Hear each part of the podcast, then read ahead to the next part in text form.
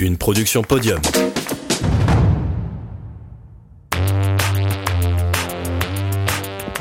Bonjour à toutes et à tous. On a rendez-vous aujourd'hui avec Léonie Cambourg, heptathlète de haut niveau. Elle nous raconte comment elle a découvert l'athlétisme, puis cette discipline si particulière. Elle est en route pour Paris 2024.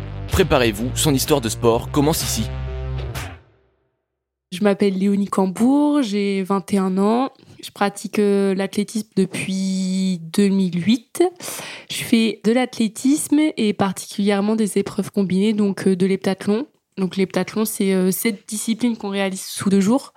On fait du 100 mètres haie, du 100 hauteur, du lancer de poids et du 200 mètres le premier jour. Et après le deuxième jour, on fait du 100 longueur, du lancer de javelot et du 800 mètres. Et en fait, à chaque épreuve, on a un cumul de points on cumule sur chaque épreuve et ça fait notre classement à la fin et un total de points. Et donc, c'est ce que je pratique euh, tous les jours. Sinon, en palmarès, euh, bah là, je reviens des championnats du monde où j'ai terminé euh, septième, donc finaliste. Et sinon, j'ai fait quadruple championne de France en 2020. Et j'ai la neuvième performance française de tous les temps sur les l'heptathlon. Moi, j'ai commencé euh, l'athlétisme à, Ifto parce que je suis originaire d'Ifto, euh, à l'Amical Ifto Athlétisme. Donc, euh, j'ai fait quatre ans là-bas, donc mes années de jeune, entre guillemets, Poussine et, et Benjamin. Et au début, bah, quand on est jeune, on fait un peu de tout. On fait des parcours, des sauts, des courses. Et après, j'ai voulu évoluer un peu plus parce que j'avais un bon niveau, donc j'ai évolué à Sotteville où j'ai fait aussi quatre ans là-bas et je me suis plus spécialisée dans le son hauteur parce que à ce moment-là c'est ce que je préférais et c'est aussi là où je performais le plus. Mais euh, en fait, ça me correspondait pas trop de faire que une seule épreuve. Donc j'ai voulu intégrer le pôle espoir de Normandie, qui était situé à, Val de Reuil. Et en intégrant euh, ce pôle espoir-là, on m'a proposé les épreuves combinées. Euh, mon entraîneur que, que j'ai actuellement, qui s'appelle Wilfried Boulino, m'a dit moi, je te vois plus sur les épreuves combinées. Donc, c'est comme ça que j'ai commencé à faire de l'heptathlon. Donc, c'est en 2017 que j'ai commencé, en septembre 2017. Et en fait, à partir de là, j'ai carrément aimé. C'est aussi à partir de là où j'ai vraiment commencé à faire des perfs euh, probantes. Alors après euh, cette ville euh, où j'ai fait quatre ans là-bas aussi, j'ai intégré le SPN Vernon. Euh, en 2017 aussi, et euh, ça fait bah, 5 ans que je suis là-bas. Alors j'y vais pas souvent, c'est un club où je porte le maillot en compétition. Après, je m'entraîne pas là-bas, j'ai pas d'attache là-bas, mais euh, c'est quand même mon club que je représente sur les compétitions. La particularité, c'est que notre compétition elle dure sur deux jours. Alors bah déjà, il y a une fatigue assez physique parce qu'on enchaîne les épreuves. Souvent, il peut avoir une demi-heure entre chaque épreuve et parfois il peut avoir trois heures entre chaque épreuve. Donc faut gérer le temps euh, d'attente entre euh, les épreuves. Il faut pas non plus s'endormir, mais pas non plus euh, être tout le temps en mouvement parce que sinon on perd trop d'énergie. C'est aussi beaucoup de fatigue nerveuse parce que en fait on est tout le temps, tout le temps concentré pendant les deux jours sur chaque épreuve. Et en fait, je pense que la fatigue nerveuse parfois elle est plus importante même que la fatigue euh, physique. Après, euh, la nuit entre les deux est, très importante et la récup euh, le premier soir de, la journée est, est, primordial, je pense. Et après, niveau nutrition, bah, faut aussi jouer entre quoi manger avant une épreuve, par exemple de vitesse. On va pas manger un repas ou on va plutôt prendre des encas pendant les deux jours, en fait. Et après, si on a vraiment beaucoup de creux, on peut manger un petit peu genre une salade de pâtes, une salade. Après, c'est propre à chacun mais il faut aussi gérer un peu bah, son temps de digestion et quelle épreuve euh, après quand on a des lancers on a plus tendance à manger mais si on saute euh, voilà on va pas manger grand chose quoi Ce que j'aime bien dans les pentathlons, c'est faire euh, bah déjà de tout on a, dans l'athlétisme. Donc on fait euh, des courses, des lancers, des sauts. C'est hyper complet et c'est des épreuves qui sont un peu euh, parfois complémentaires, mais aussi parfois contradictoires, on va dire. Mes deux spécialités, c'est le son hauteur et le son longueur, où, c'est mes points forts. quoi.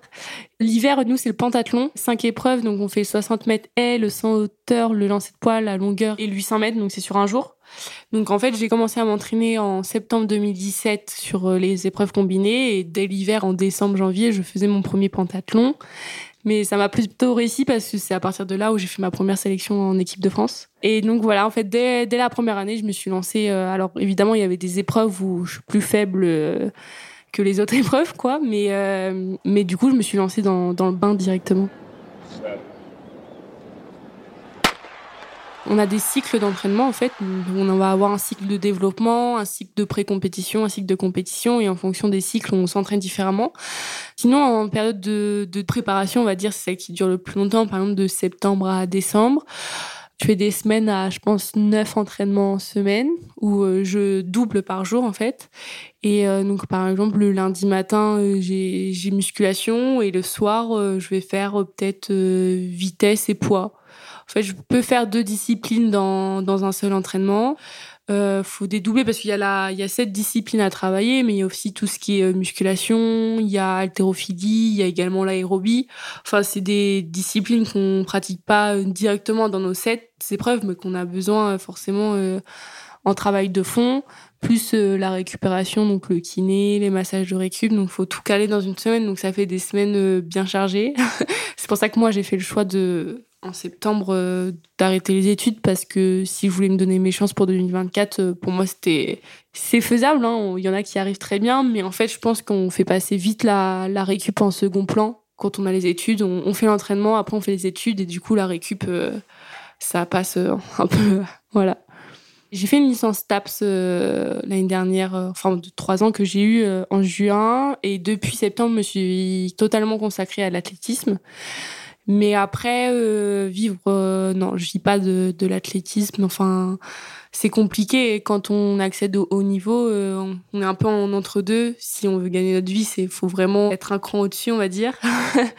Mais on a des aides. On a des aides de notre club, de notre région, de notre département, de quelques partenaires si on en a mais euh, c'est un peu compliqué euh, d'en vivre. C'est-à-dire que j'ai pas de salaire euh, par mois. Je mise un peu sur mes parents qui m'aident, moi ma réserve. Et là récemment j'ai monté mon association qui s'appelle Eptaléo, qui me permet en fait de valoriser mon ma discipline. Donc je valorise les épreuves combinées et à travers ça ça me permet aussi de vivre un peu de, de l'athlé.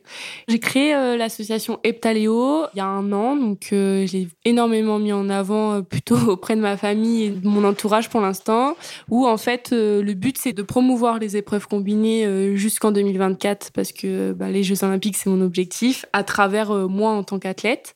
Le but c'est de de montrer aux gens qu'est-ce que c'est l'heptathlon, comment ça se réalise, c'est quoi l'enjeu du sport de haut niveau. Et euh, en fait à travers ça de se sentir soutenir et d'avoir euh, un peu une cohésion et euh, avoir des adhérents. Donc voilà. Donc j'ai l'ai créé pour promouvoir mon sport à travers moi.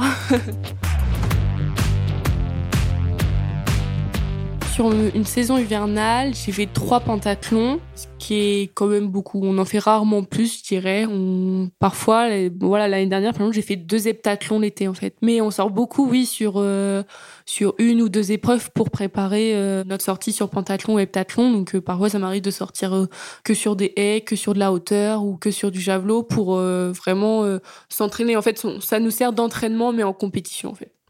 Mon heptathlon l'année dernière à Montpellier, c'est un bon souvenir que j'en garde parce que euh, je réalise 7 records sur 7 et c'est assez rare euh, dans les épreuves combinées. du coup, en fait, à chaque épreuve, euh, bah, je battais un record et les conditions elles étaient réunies pour que bah, pour réaliser. Il y avait toute ma famille, il faisait beau. Ce jour-là, c'était vraiment bien. Et puis, c'est là aussi où je réalise les minima pour faire les championnats d'Europe espoir. Euh, l'été suivant. donc ouais, je pense que c'est l'une des plus belles compètes euh, que j'ai fait.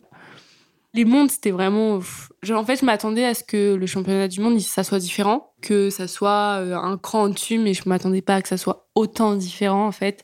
La salle était différente, c'était une piste qui était montée, donc qui était beaucoup plus rebondissante que les autres pistes que j'ai l'habitude de pratiquer. Le public, bah, c'était un stade vraiment qui était à un moment plein, donc le public était déchaîné, on va dire.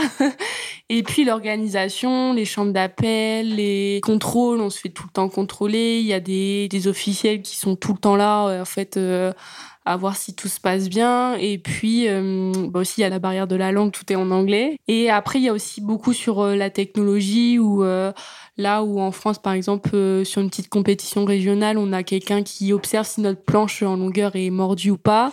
Donc c'est énormément sur la technologie et pareil sur euh, la présentation euh, des athlètes. Ils font des jeux de lumière, le stade il devient noir, tu te demandes ce qui se passe. T'es là en mode oh là, qu'est-ce qui se m'arrive? Mais non, c'est impressionnant. Mais je pense que tant qu'on l'a pas vécu, on, on sait pas ce que c'est en fait. J'en ai parlé un peu dans mes interviews. Euh, c'était en fait d'un seul coup le, stade devient tout noir et nous on est derrière nos starting blocks. Euh, moi clairement la première fois j'ai cru que c'était une coupure de courant, j'ai pas compris. Hein. non, mais euh, je me suis dit, mais qu'est-ce qui m'arrive? Et après, il y a les projecteurs, mais qui sont que sur nous. Donc, nous, on est éblouis, on voit rien, en fait. Et, euh, et après, t'as la caméra devant toi. Donc, euh, moi, nerveusement, j'avais un peu envie de rire, mais j'étais tellement stressée que je savais pas si je devais sourire ou rien faire. Donc, je, je restée un peu fermée du visage parce que j'étais stressée. Et en même temps, c'était, je sais pas, 30 secondes après, il faut qu'on se mette dans les starting blocks et il faut qu'on parte pour la course, quoi. Donc, euh, faut rester en même temps concentré et en même temps, faut profiter aussi de l'instant présent, quoi. Donc, c'était vraiment original.